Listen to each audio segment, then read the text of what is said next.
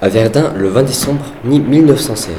Ma chère Louise, je profite d'un moment de calme pour te donner de mes nouvelles.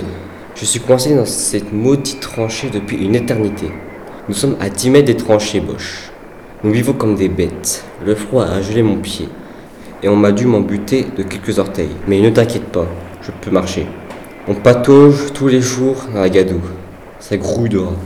Ils viennent nous voler le peu de nourriture qu'il nous reste et dévorent les cadavres. Sale bestiaux. Si tu me voyais, tu ne me reconnaîtrais pas. Je suis barbu, un vrai poilu, un gars courageux. En plus, j'ai attrapé de la vermine. Ça gratte beaucoup. Hier, ça a bardé. L'artillerie Bosch nous a arrosés avec leurs obus. C'était un vrai déluge de feu.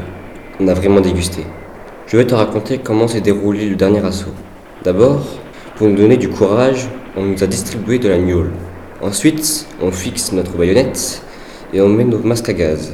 Au signal, on escalade l'échelle et on sort à découvert en criant Pour la batterie, en avant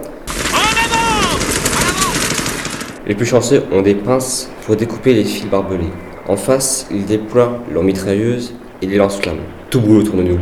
Je vois mes camarades qui tombent les uns après les autres. J'ai la peur au ventre. Ouf, je suis passé à travers les barbelés allemands. Je me rue sur le premier et je deviens enragé comme une bête. Je te jure, je n'ai plus aucun sentiment. Je me bats avec ma baïonnette, ma pelle, mes poings, enfin tout ce que j'ai sous la main. Un coup de sifflet retentit. On doit repartir. Marcel est à mes côtés. Et on court le plus vite possible.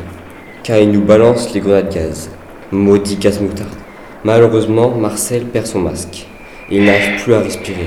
Il crache du sang. Il tombe à terre. Une balle dans la tête. Quel malheur. J'ai perdu mon meilleur copain. Je ne peux rien faire pour lui. De mon côté, je suis pris au piège. Je m'allonge parmi les morts et je fais semblant d'être touché.